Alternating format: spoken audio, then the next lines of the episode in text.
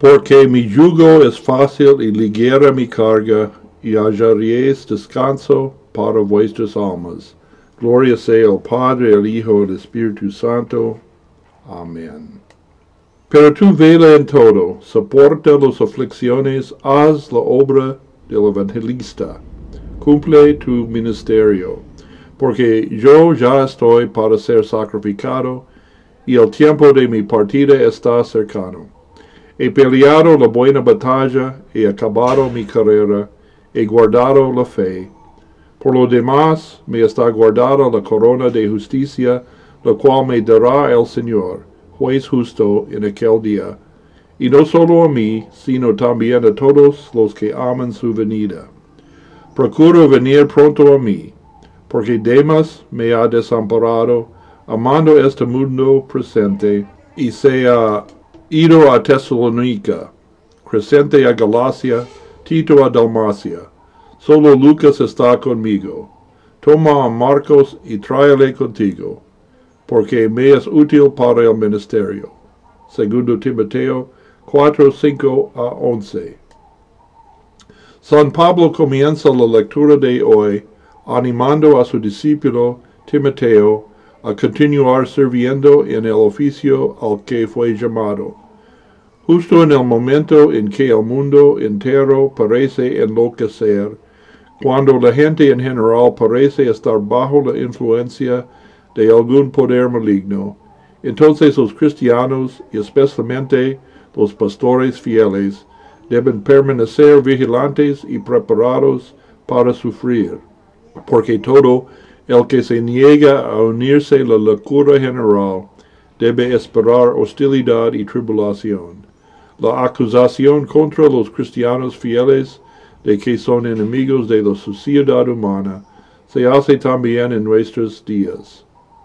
Todo pastor debe que cumplir su ministerio, no debe haber descuido de los deberes hasta el fin. El pastor debe estar dispuesto a lo que venga aparejado del oficio de la palabra y los sacramentos, aun el martirio. San Pablo se ofrece a sí mismo como ejemplo. Como en Filipenses 2.17, el apóstol usa aquí el término para hacer una libación para designar su muerte inminente. Sabe que debe morir pronto, y aún así habla de su inminente martirio con toda la tranquila confianza en Dios. ¿Por qué? Porque está guardada para él la corona de justicia, la promesa de la vida eterna, no por sus propios méritos, sino por la sangre de Jesucristo, derramado por nuestros pecados en la cruz.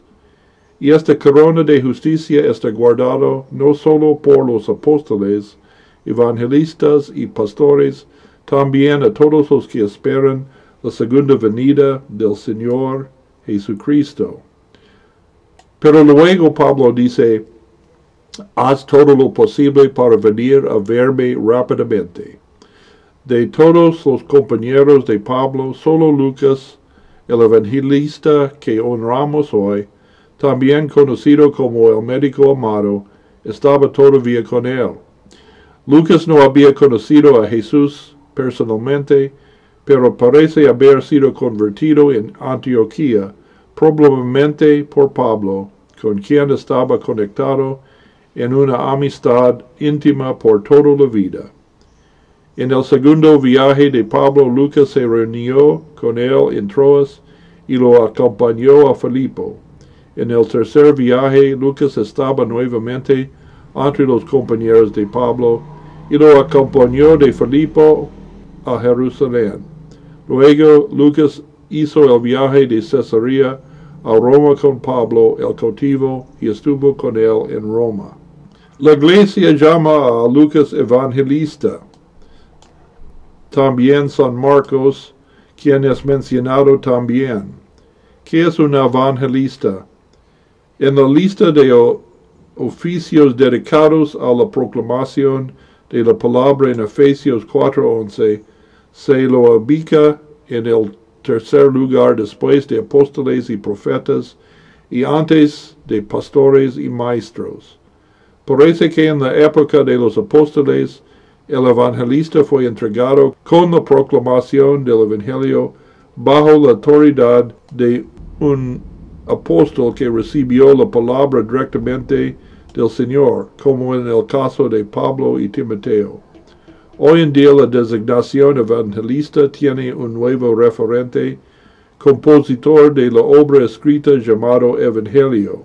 Ahora en la iglesia no hay apóstoles, los que han recibido su, llamada y doctrina directamente de Jesucristo.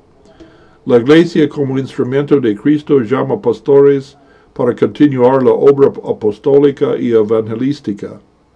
Los apóstoles, profetas y evangelistas hablan con nosotros en las páginas de las Sagradas Escrituras inspiradas por el Espíritu Santo.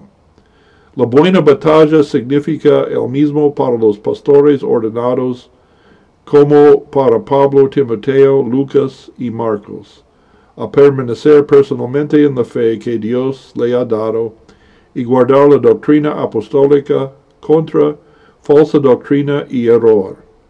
Por lo tanto, la confesión de Augsburgo, artículo 14, dice así, Nadie debe enseñar públicamente en la iglesia, ni predicar, ni administrar los sacramentos, sin llamamiento legítimo.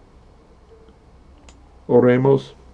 Todopoderoso Dios, que llamaste al médico amado San Lucas, para ser evangelista y para curar almas.